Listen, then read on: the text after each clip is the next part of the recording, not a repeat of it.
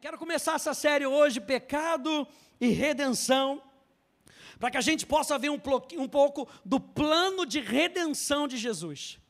Aquilo que Jesus veio fazer nas nossas vidas, não só fazer para a humanidade, mas veio fazer nas nossas vidas. Mas para que a gente possa entender o plano de redenção, a gente precisa entender da onde a gente saiu, de onde nós fomos salvos. Por que nós fomos salvos? Por que a necessidade de um Salvador? Então, abrem comigo em Romanos capítulo 5, por favor.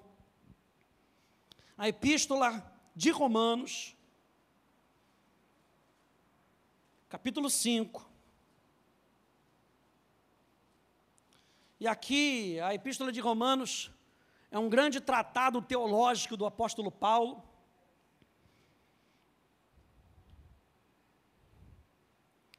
Capítulo 5, verso 12, você está na, nas quartas de fundamento, então é para a gente colocar um fundamento sólido na nossa vida. Então nós vamos estudar a palavra. Romanos capítulo 5, no verso 12, diz assim: Portanto, assim como por um só homem entrou o pecado no mundo, e pelo pecado veio a morte, assim também a morte passou a toda a humanidade, porque todos pecaram. Mais uma vez, assim, como por um só homem entrou o pecado no mundo, e pelo pecado veio a morte, assim também a morte passou a toda a humanidade, porque todos pecaram. E esse é um assunto, gente, que não está muito em voga hoje em dia. Falar sobre pecado não está muito em alta. Existem tantas coisas que a gente precisa falar, e esse é um assunto mega importante na nossa vida. Entender o que, que é pecado, para que a gente não tenha o. A, a para que a gente não tenha a, o que o mundo diz que é pecado. A definição. O mundo tem uma definição de pecado. Para o mundo, o pecado é muito relativo. Por quê? Para o mundo, o mundo faz aquilo que dá na telha faz aquilo que gosta, faz aquilo que der. Mas não é assim que nós nos relacionamos com Deus. E Deus, o próprio Deus, ele define o que é pecado. E a gente vai ver isso hoje. Para que a gente possa entender o que é pecado, nós precisamos entender a natureza, a origem, as consequências do pecado, que nos levam a compreender melhor de onde nós saímos, de onde nós fomos salvos e que estilo de vida Deus pede e nos capacita a viver. E olha só que, gente, que interessante quando a gente olha para Gênesis, quando a gente vê a criação do homem, quando a gente olha para o primeiro livro da Bíblia, a gente vê que o homem tinha sido criado à imagem e semelhança de Deus. Diga, imagem e semelhança. O que, que é imagem e semelhança? O homem foi criado de tal maneira que ele conseguia se relacionar com Deus. O homem foi criado de tal maneira, você sabe que o mundo ele foi feito mediante uma palavra de Deus. Haja luz e houve luz. Haja a, a, separação das águas e houve separação das águas. Mas quando Deus fala que o homem foi criado, o homem não foi criado com uma palavra. Porque a palavra que é usada ali para a criação do homem é como se o próprio Deus pegasse aquele barro e ele com a sua própria mão moldasse o homem. Gente, que coisa maravilhosa. Deus, Ele mesmo veio para nos formar. Ele mesmo, pelo seu amor, ele, ele não mandou um anjo, ele não mandou, ele, ele mesmo veio e ele nos formou e soprou em nós o seu espírito.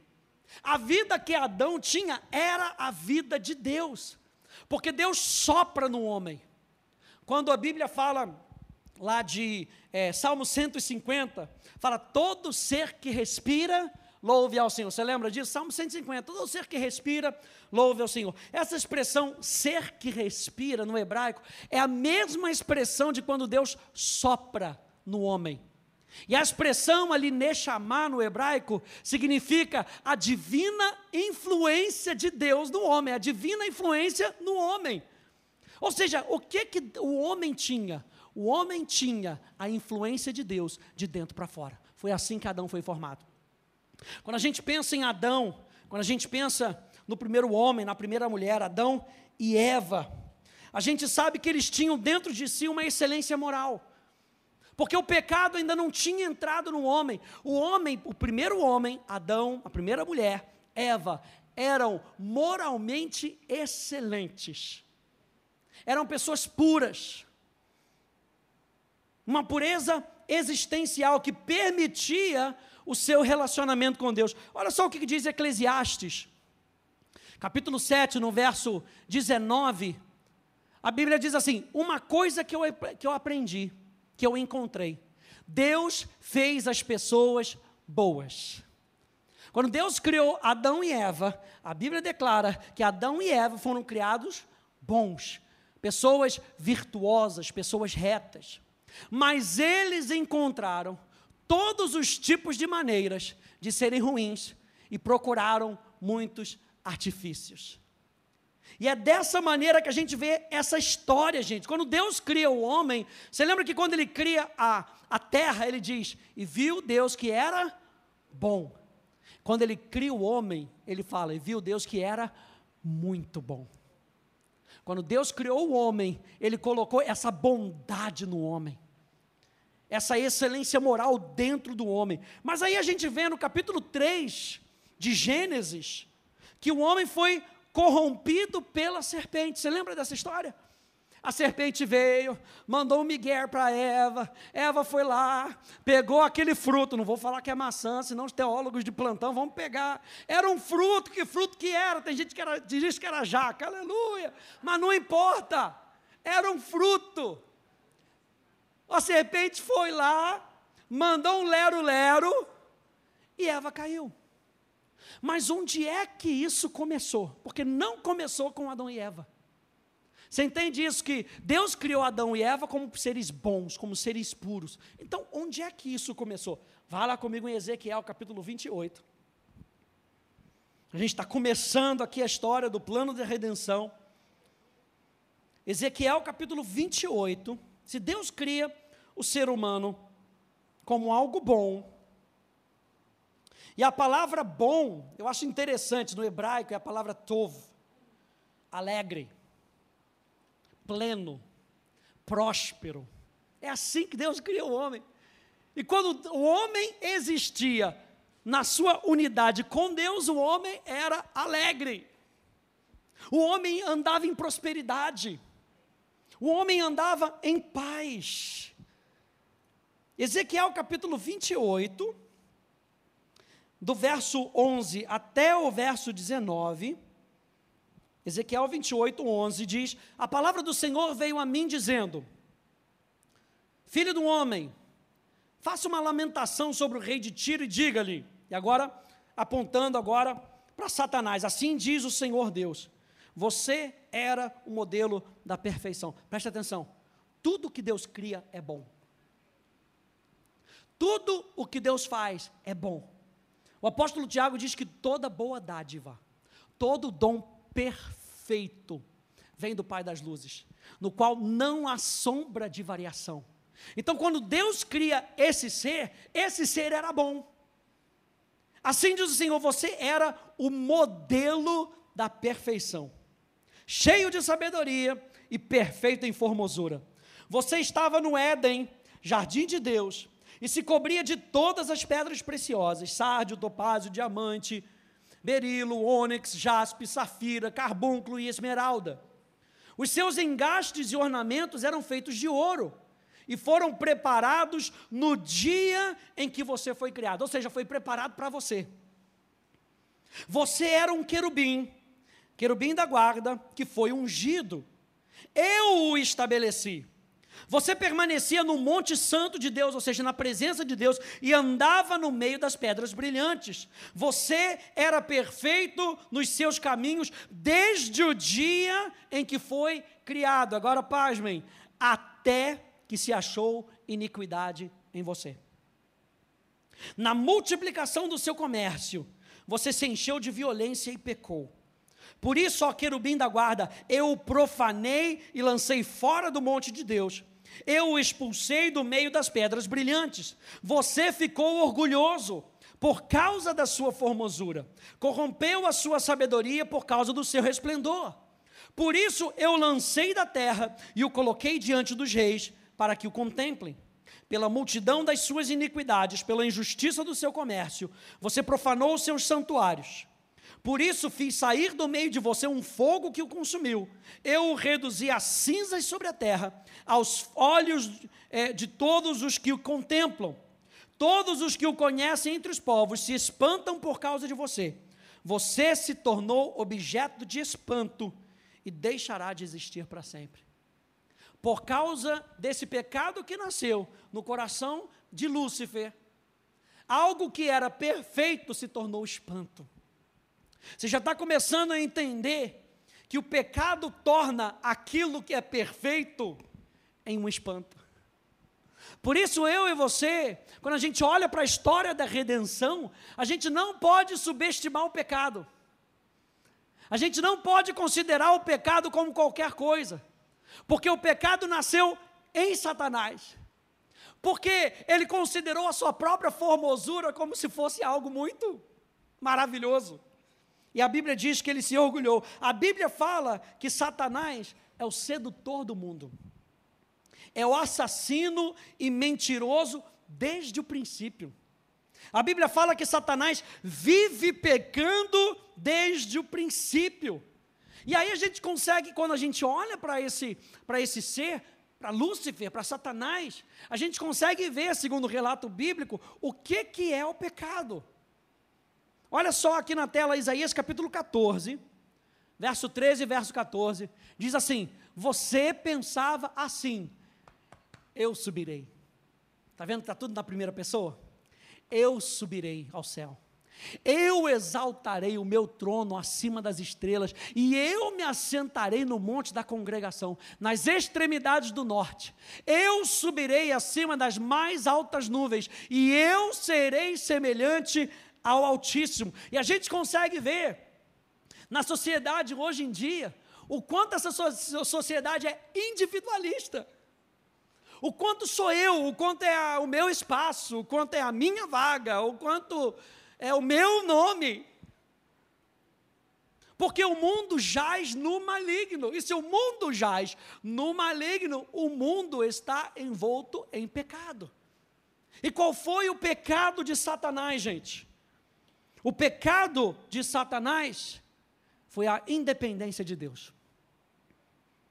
Deus não é o autor do pecado. O orgulho de Satanás foi o início. Então a Bíblia nos mostra o que, que é pecado. Pecado é independência de Deus. Tudo aquilo que nos torna independentes de Deus é pecado. Aliás, pastor Hélio sempre fala que na Bíblia satânica, o primeiro mandamento da Bíblia satânica: faça o que você quiser. Por quê? Porque o que Satanás quer é com que nós sejamos independentes de Deus. E eu e você fomos criados à imagem e semelhança de Deus para vivermos com Deus. Para vivermos com Deus, aquele que se une ao Senhor, diz o apóstolo Paulo, é um só espírito com Ele. Eu e você fomos criados para vivermos assim, ó, coladinhos com Deus, ouvindo a voz de Deus. Mas o pecado, ele acaba trazendo uma ruptura. Vamos ver isso na história de Adão e Eva, Gênesis capítulo 3, abra lá comigo. Gênesis capítulo 3. Então o pecado originou com Satanás. Deus não é o autor do pecado, Deus cria coisas boas. Deus, o que Deus cria é sempre perfeito. Mas Satanás, como nós vimos aqui, é o sedutor do mundo. Satanás não ia perder a oportunidade de levar com eles, de levar com ele aqueles que Deus tinha chamado de perfeito também, a imagem e semelhança. Diz lá no capítulo 3, no verso 1, diz assim: Mas a serpente, mais astuta que todos os animais selvagens que o Senhor Deus tinha feito, disse à mulher: É verdade que Deus disse: Não comam do fruto de nenhuma árvore do jardim? O que, que Satanás está fazendo aqui, gente? Vamos, vamos comentar um pouquinho esses versículos. O que, que Satanás está querendo falar? Ele está querendo colocar a palavra de Deus à prova. Ele está querendo colocar a palavra de Deus em dúvida. E ele continua fazendo isso. Lembra, Satanás é o sedutor das nações. Ele tenta nos seduzir para que a gente ande no estilo de vida dele, que é o estilo de vida do pecado. E ele fala aqui, ele está colocando a palavra de Deus em dúvida. Ele está colocando a palavra de Deus em dúvida como uma hipótese, ou talvez uma mera possibilidade. Será que foi isso que Deus disse mesmo? Será que é isso que vai acontecer mesmo?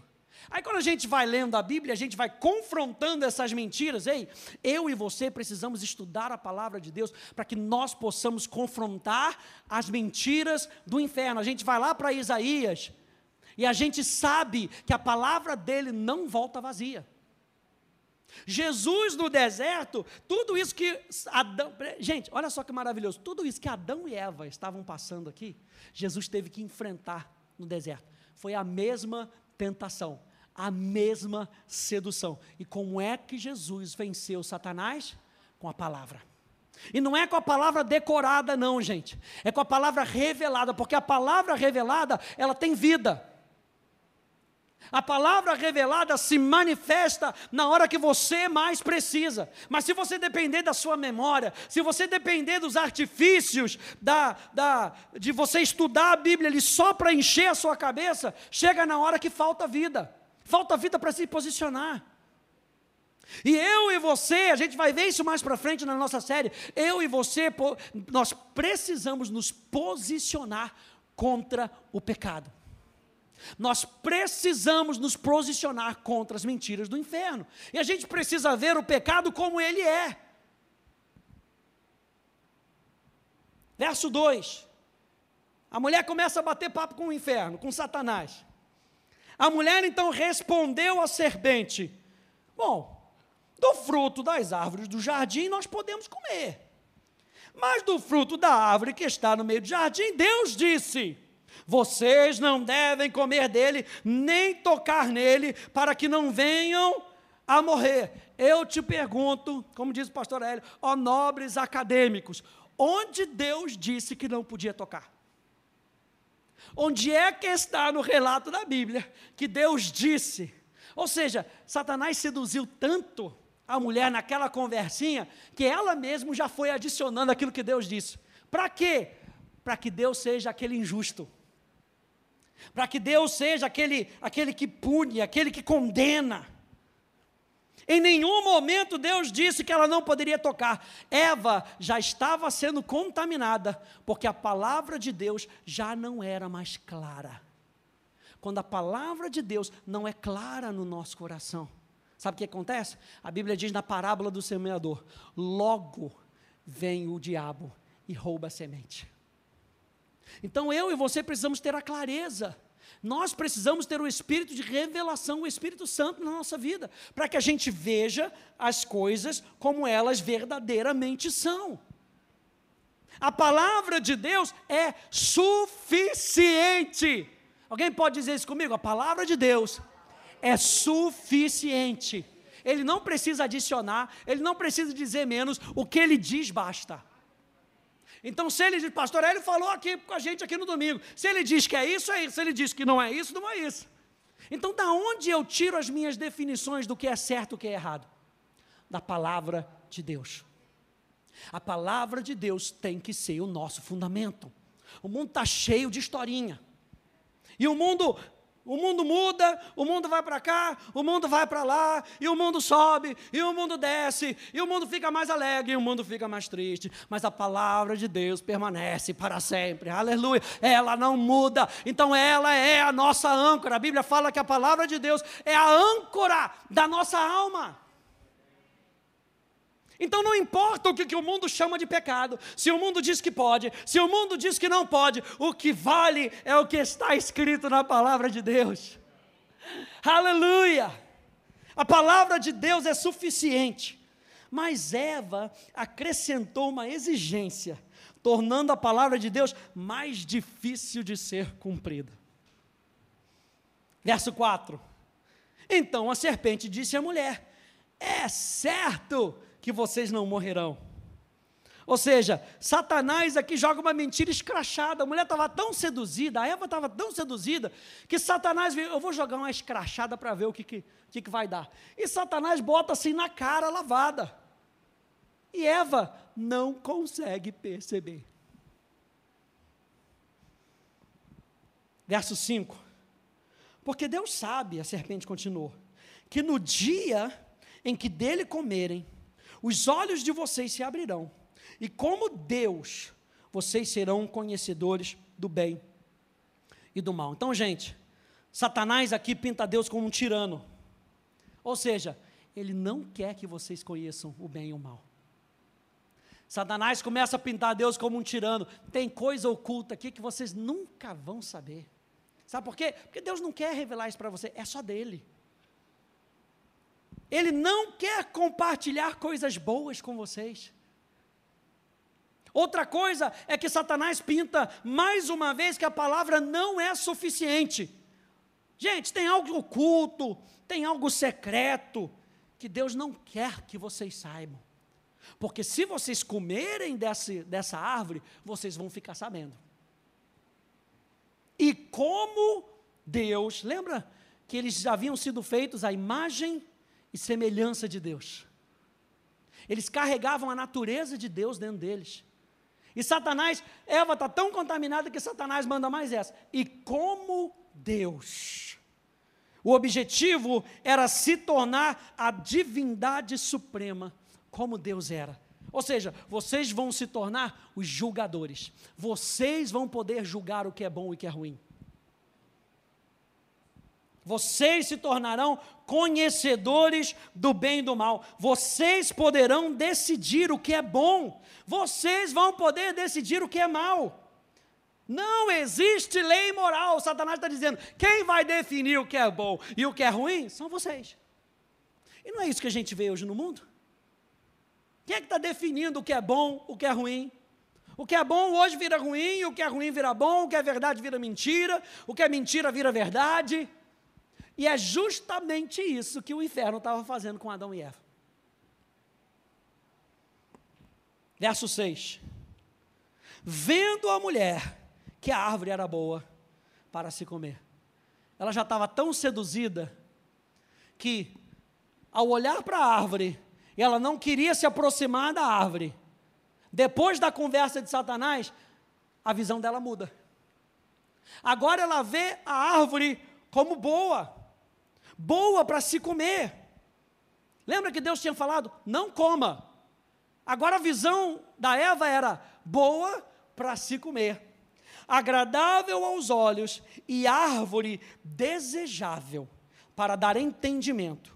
Tomou do seu fruto e comeu, e deu ao marido e ele comeu.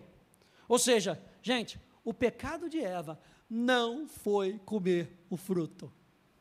Pastor, o que, que é isso? O pecado de Eva não foi comer o fruto. Comer o fruto foi consequência do pecado.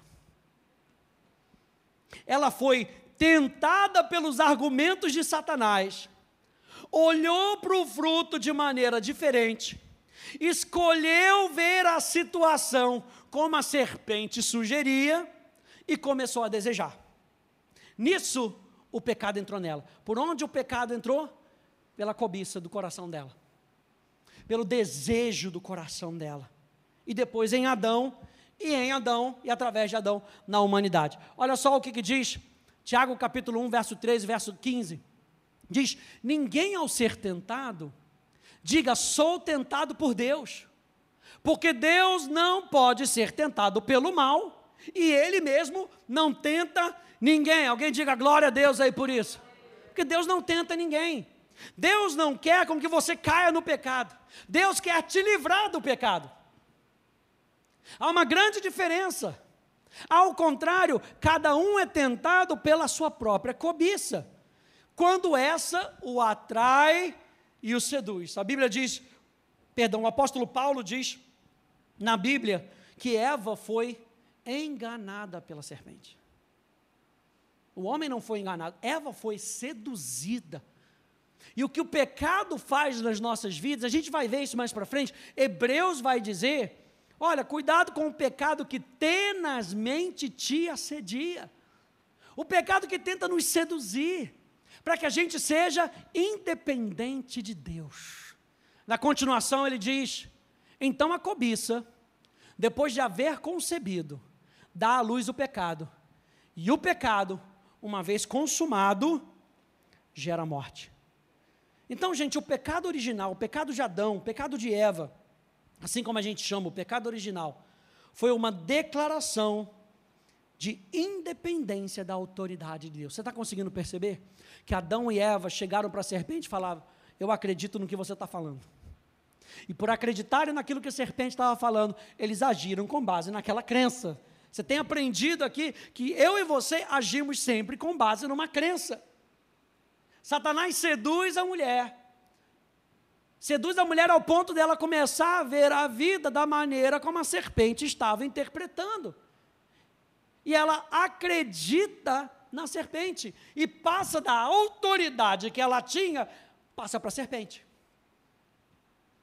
No momento em que os dois colocaram a sua razão, Adão e Eva, como juiz sobre o que Deus havia dito, às vezes a gente não faz isso.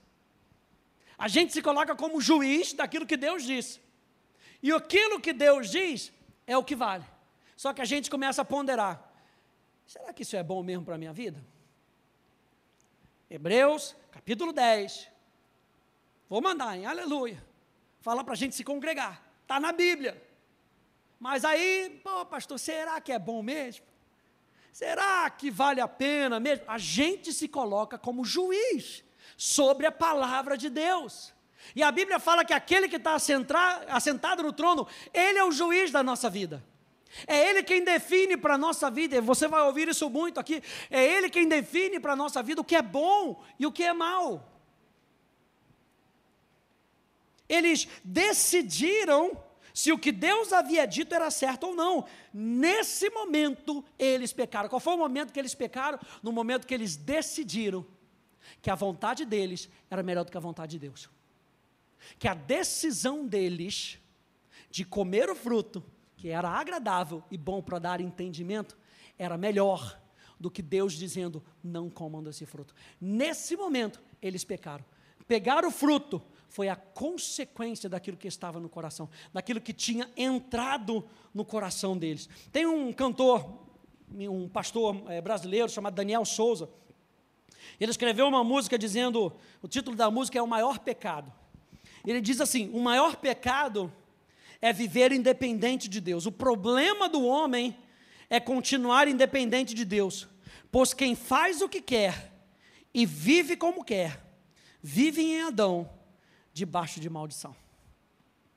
E aqui em Romanos a gente está vendo que a partir de Adão todos pecaram. Porque, gente, não é uma questão de apenas de atos, é uma questão de natureza. Então vamos definir mais uma vez o que, que é pecado. Nós vimos que pecado é sermos independentes de Deus. Olha só o Salmo 51, você conhece o Salmo 51? Depois de Davi ter pecado com Batseba, de ter colocado Urias na frente da batalha para morrer, e aí vem Natan, né? Você conhece essa história? Vem Natan e chega para ele e de forma toda, né, cheia de dedos, ó rei, olha, tinha uma pessoa que tinha uma ovelhinha, e perto dessa pessoa tinha uma outra pessoa que tinha várias ovelhinhas. Essa pessoa que tinha várias ovelhinhas decide pegar a ovelhinha daquele que só tinha uma, e o rei sim fica irado. E o rei fica: o que, que tem que fazer com ele? Tem que matar, tem que matar é agora. Aí chega Natan, com toda a sua sabedoria, e fala: Rei, és tu, varão valoroso. e o que é interessante, Davi, por isso, Davi, lá em Atos, vai ser declarado como o homem segundo o coração de Deus. Porque naquele momento vem sobre ele um pesar. E Davi se arrepende. Qual é a diferença de Davi para Salomão? A Bíblia explica. Salomão não se arrependeu. E ele foi seduzido pelas suas próprias mulheres para seguirem os deuses dela. Então, Davi, que era um homem segundo o seu coração, ele se arrepende e ele escreve o Salmo 51. Depois você pode ler em casa. Mas olha só o que, ele declara no Salmo 51, verso 5: Eu nasci na iniquidade, e em pecado me concebeu a minha mãe.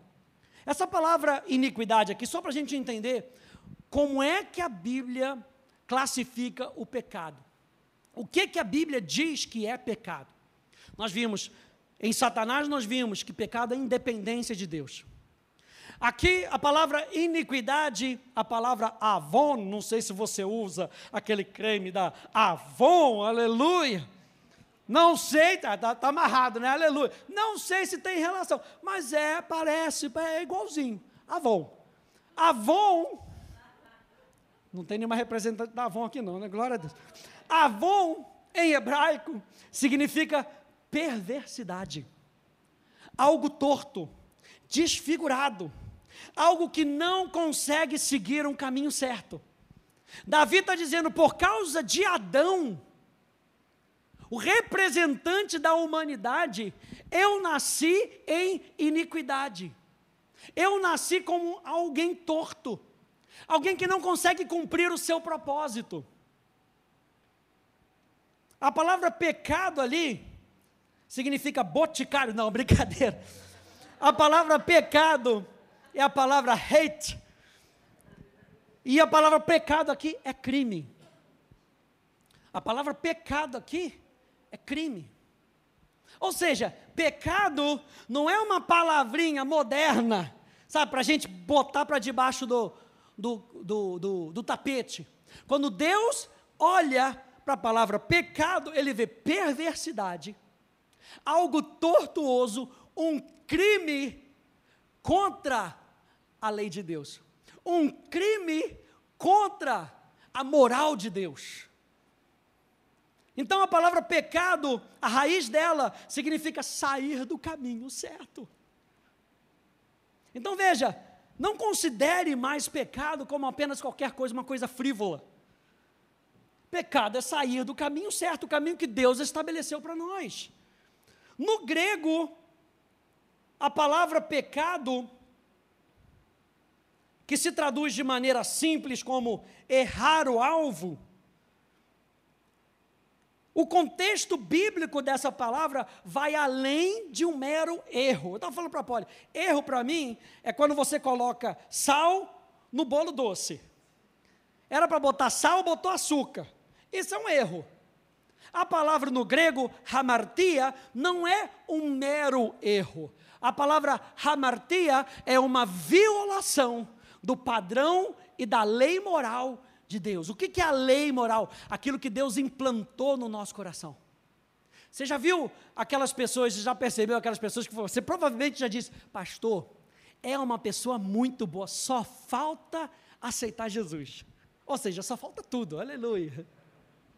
Mas que pessoa boa, pastor. Sabe por quê? Porque dentro do ser humano, no espírito do ser humano, gente, existe um resquício da lei moral de Deus. Tem gente que você não precisa falar, mas o que? A pessoa é aversa a roubar. Você vai falar para a pessoa que vai, não, vou só tirar aqui lá da minha empresa. Não faz isso, rapaz. O cara nem crente é, mas não faz isso, rapaz. Você está errado, cara. Porque existe algo dentro do ser humano que ainda deseja por, por Deus. Mas veja, a palavra hamartia é uma violação do padrão e da lei moral de Deus. Veja como é que é forte, gente. Não é um mero erro.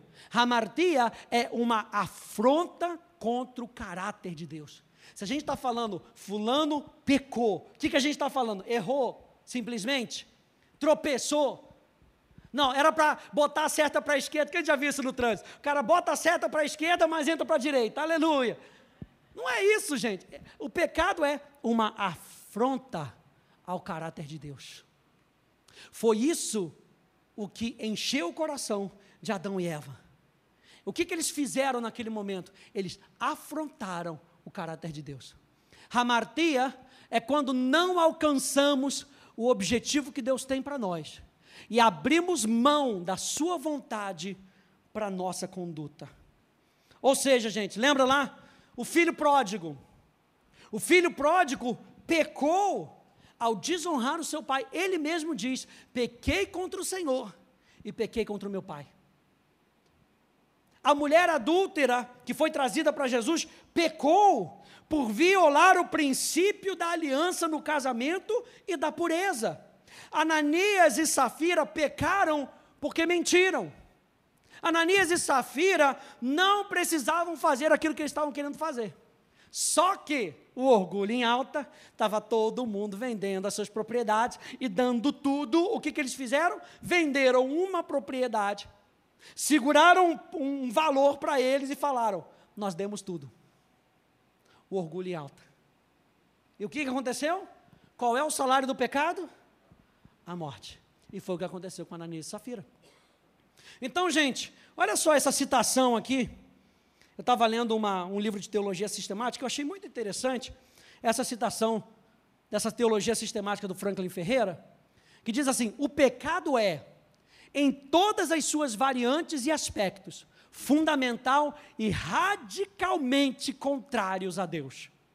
É uma louca declaração de autonomia, é um mal sem parar é errar o alvo estabelecido pela lei de Deus, é infidelidade, desvio do caminho, saída do aprisco, cegueira e nudez, transgressão e incapacidade.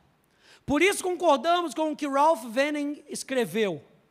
O mal do pecado é pior que qualquer outra perturbação e aflição.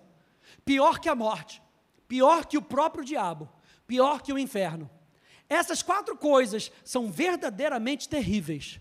Oramos pedindo a Deus que nos livre delas. Todavia, nem todas elas juntas são tão nocivas para nós quanto um estilo de vida pecaminoso. É assim que Deus vê o pecado. Deus não vê o pecado como um mero erro, Deus não vê o pecado como um deslize. O pecado para Deus é algo contrário à natureza de Deus. E isso é da maneira como a gente deve olhar para o pecado. O pecado que tenazmente nos assedia. Porque, gente, se a gente não olhar para o pecado como algo horrendo e espantoso, a gente nunca vai fugir dele. A gente nunca vai fugir da aparência do mal, porque você acha o quê? A aparência do mal é boa. A Bíblia fala que a aparência do mal é horrenda, fugir da aparência do mal. Então, qual é a consequência do pecado? Romanos capítulo 5, verso 12, diz assim: Porque assim como por um só homem entrou o pecado no mundo, e pelo pecado veio a morte, assim também a morte passou a toda a humanidade, porque todos pecaram. Então, o pecado original de Adão, gente, causou algo muito maior do que apenas ações pecaminosas. Lembra que nós falamos que o ato de pegar o fruto não foi em si o pecado de Eva. O pecado começou no coração de Eva, quando ela decidiu se colocar acima daquilo que Deus estava falando. E por se, por se colocar acima, ela pegou o fruto. E qual foi a consequência dela ter pecado? A consequência foi a morte. A Bíblia fala, a Bíblia fala e Deus deixou isso bem claro. Se você comer desse fruto, você vai morrer espiritualmente. Porque, gente, a morte espiritual é independência de Deus. O que é o pecado? Independência de Deus. Qual é a consequência do pecado? A morte. A morte é independência, é separação de Deus. E quando Eva e Adão comeram o do fruto, eles morreram espiritualmente. Sendo assim, a natureza deles, ou seja, o estado espiritual deles, passou a ser morto para Deus. Depois que você casa, o seu estado muda. Qual é o estado civil? Casadão, aleluia. Muito bem, dá vontade de botar na minha certidão. Muito bem casado, aleluia, glória a Deus. Deus te abençoe, seu juiz. Quando você casa, o seu estado muda. O que, que aconteceu com Adão e Eva? Eles casaram com Satanás. O estado espiritual deles mudou. Eles que estavam vivos para Deus. E lembra, gente, estar vivo para Deus é se relacionar com Deus. Não vai me dizer que você está vivo com Deus e você não se relaciona com Deus. Porque o estado de estar vivo para Deus, veja, é vivo para Deus, a sua atenção é toda dele.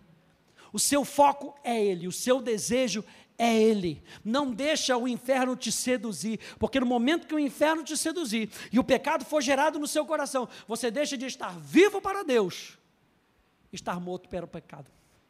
Foi isso que aconteceu com Adão e Eva. E isso passou para o resto da humanidade, gente. Eu coloquei aqui: o ser humano nasce morto.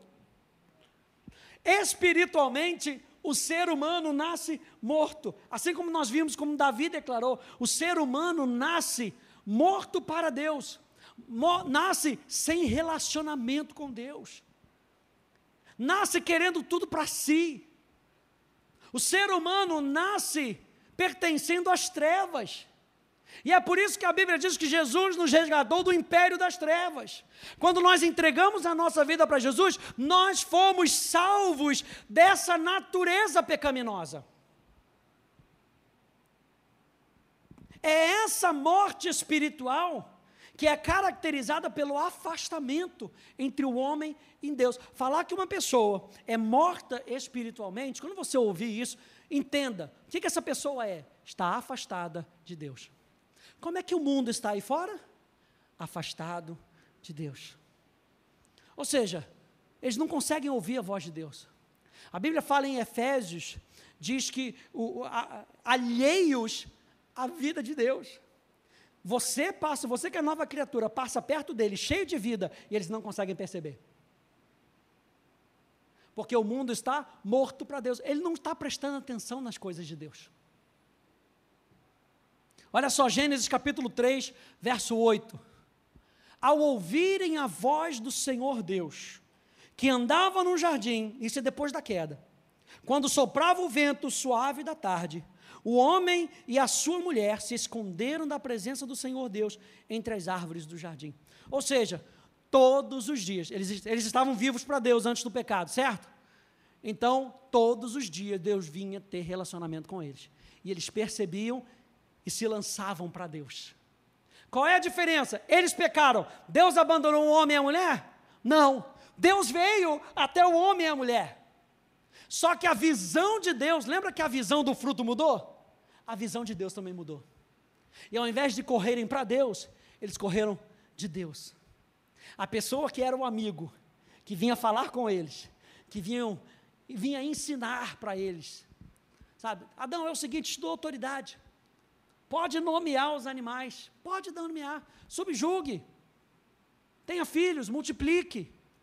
Essa pessoa que recebeu essa comissão, agora corre de Deus. Então, todo ser humano, gente, nasce como um pecador antes de cometer algum pecado. Por quê? Culpa sua? Não, Senhor. Como diz o pastor Hélio na música que eles fizeram, quando chegar no céu, vou dar um cascudo em Adão. Por quê? Porque por causa de Adão, como autoridade da raça humana, o pecado que entrou nele, agora passa para cada ser humano que não está em Cristo. Cada ser humano que nasce. É injusto? Não tem a questão de justiça. É questão de alguém que fez uma atitude que perpetuou até os dias de hoje. O meu trisavô. Eu tenho um trisavô que nasceu em Portugal. Eu tenho um bisavô que nasceu, nasceu é, na Alemanha. E eu nasci no Brasil. Podia já ter nascido lá, mas nasci aqui. Culpa minha? Não, senhor. Culpa do meu avô, meu bisavô, que saiu da Alemanha e veio para o Brasil. A culpa não é minha, mas eu pago o pato para isso. É, é ou não é? Às vezes você não faz nada de errado, mas às vezes a consequência do pai, da mãe, que toma uma atitude de cabeça impensada, acaba passando para o filho. Isso é só um exemplo bem esdrúxulo do que realmente aconteceu com Adão e Eva.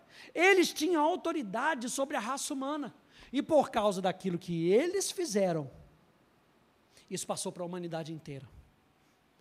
Então, gente, ser um pecador quando a Bíblia fala de ser um pecador, o pecador é questão de uma natureza espiritual. Por que, que eu estou trazendo isso bem claro para vocês, gente? Eu espero que esteja chegando bem claro. Por quê?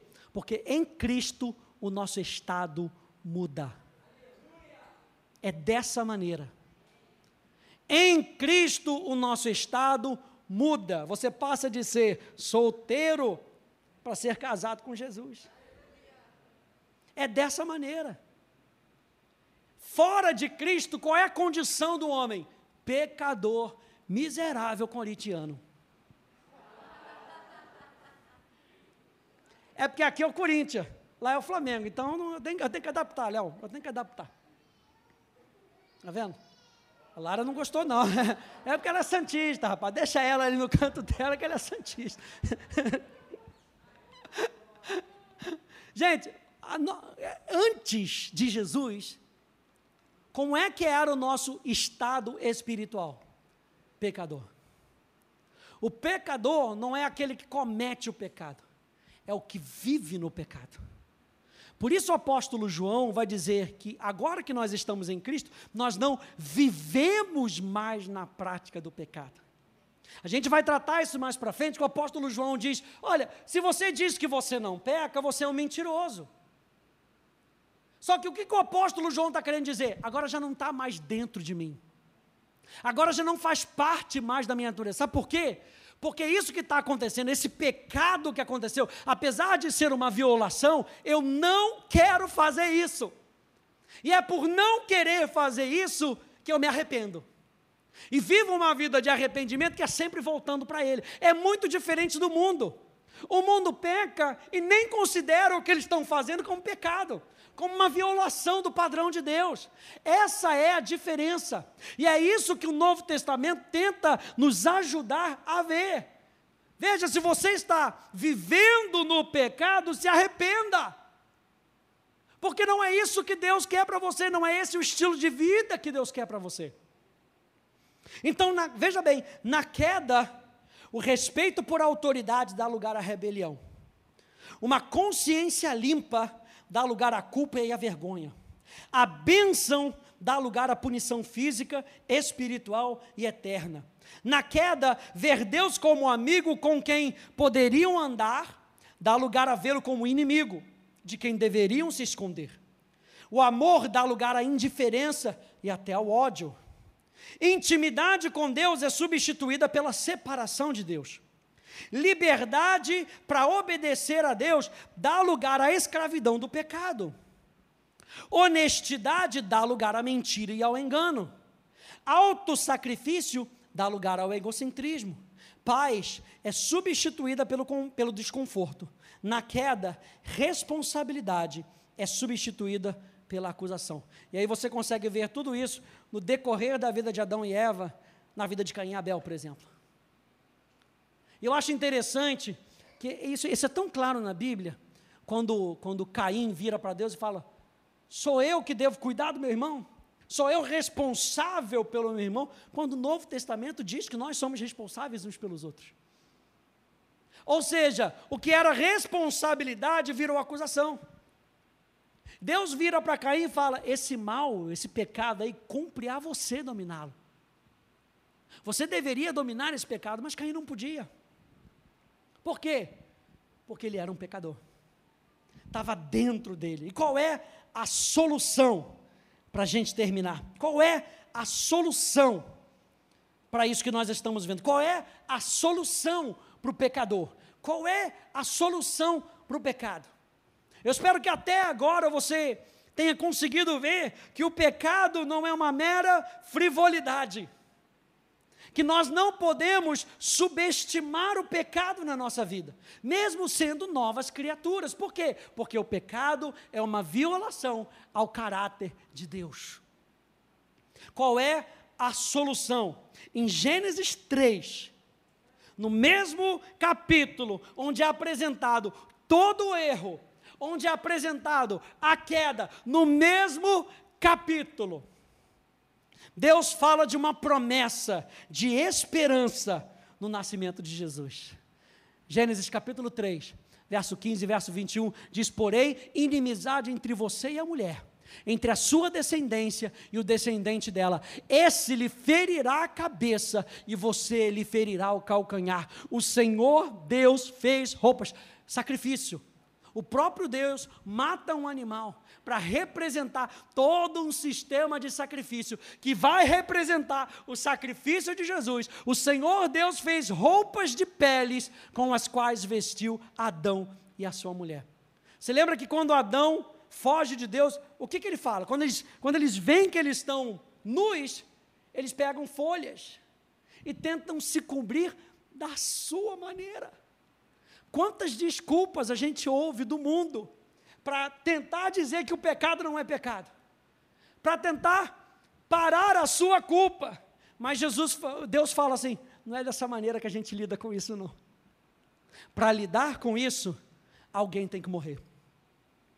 Já que vocês morreram espiritualmente, alguém tem que morrer no lugar de vocês, levar a culpa de vocês, levar toda a condenação de vocês para que a justiça de Deus seja satisfeita.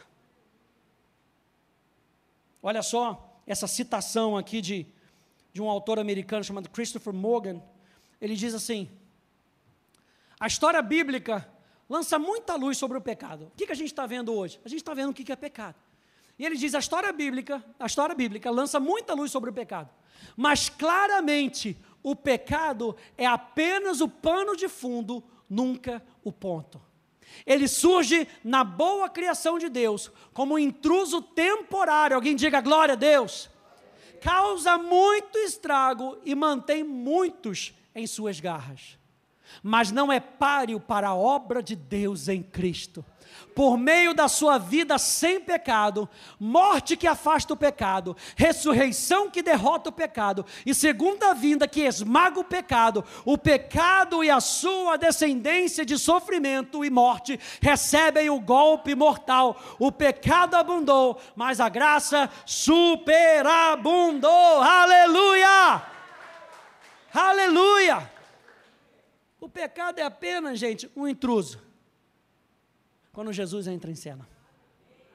Até Jesus o pecado imperou na sua vida. Mas depois de Jesus, na sua vida, a graça superabunda. Romanos capítulo 5, fica de pé comigo, abra lá de novo, Romanos capítulo 5.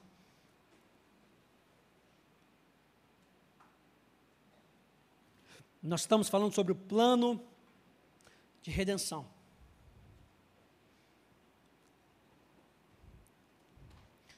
Romanos capítulo 5, verso 12 até o verso 21. Então, o que é pecado? Segundo a visão de Deus, pecado é independência de Deus. Pecado é uma violação contra a natureza de Deus. Verso 12, como a gente leu, Romanos capítulo 5, verso 12. Diz, portanto, assim como por um só homem entrou o pecado no mundo, e pelo pecado veio a morte, assim também a morte passou a toda a humanidade, porque todos pecaram. Porque antes da lei ser dada havia pecado no mundo, ou seja, o problema não era a lei, a gente vai ver isso no capítulo 7.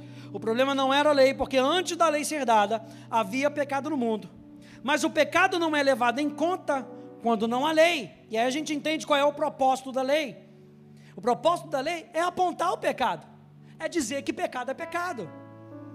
E aliás, gente, quem é que dá a lei senão o amor de Deus? O próprio amor de Deus fala: gente, vocês estão vivendo no pecado, deixa eu dizer para vocês o que é pecado. Aí ele dá a lei. Aí ele continua: no entanto, a morte reinou desde Adão até Moisés, mesmo sobre aqueles que não pecaram, a semelhança da transgressão de Adão o qual prefigurava aquele que havia de vir. Ou seja, o que Adão fez foi apenas o fundamento. Dizer que pecado é independência de Deus é apenas o fundamento. Com esse fundamento a gente pode dizer várias coisas. Quando a gente diz que a palavra de Deus não é o que ela diz que ela é, eu estou dizendo, eu quero ser independente de Deus. Eu não quero o que Deus quer. Por isso aqui que Paulo está dizendo, mesmo aqueles que não pecaram a semelhança da transgressão de Adão, o qual prefigurava aquele que havia de vir. mas o dom gratuito não é como a ofensa. Porque se muitos morreram pela ofensa de um só, muito mais a graça de Deus e o dom pela graça de um só homem, Jesus Cristo, foram abundantes sobre muitos. O dom, entretanto, não é como no caso em que somente um pecou, porque o julgamento derivou de uma só ofensa para a condenação, mas a graça deriva de muitas ofensas para a justificação.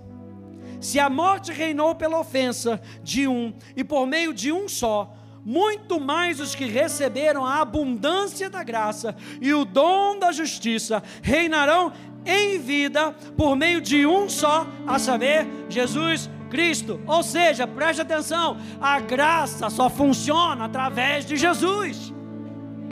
Por isso que a gente vai ver no capítulo 8 que já não há mais condenação para aqueles que estão em Cristo. Não adianta citar a graça e viver de qualquer maneira. Viver de qualquer maneira é como o mundo vive. E o que, que a Bíblia diz que é o estilo de vida do mundo? Pecado. Portanto, assim como por uma só ofensa veio o juízo sobre todos os seres humanos para condenação, assim também por um só ato de justiça, veio a graça sobre todos para justificação que dá vida. Aleluia. Justificação que dá vida. O pecado trouxe a morte, a justificação trouxe vida. Porque, como pela desobediência de um só homem, muitos se tornaram pecadores assim também, por meio da obediência de um só, muitos se tornarão justos. Olha só o que, que a Bíblia fala: pecador e justo. Pecador e justo. Ó, você está já na primeira aula da escola bíblica, aleluia. Pecador e justo. Não existe justo pecador, nem pecador justo. Ou é pecador ou é justo. O apóstolo Paulo está trazendo uma. Vai ler o Salmo primeiro.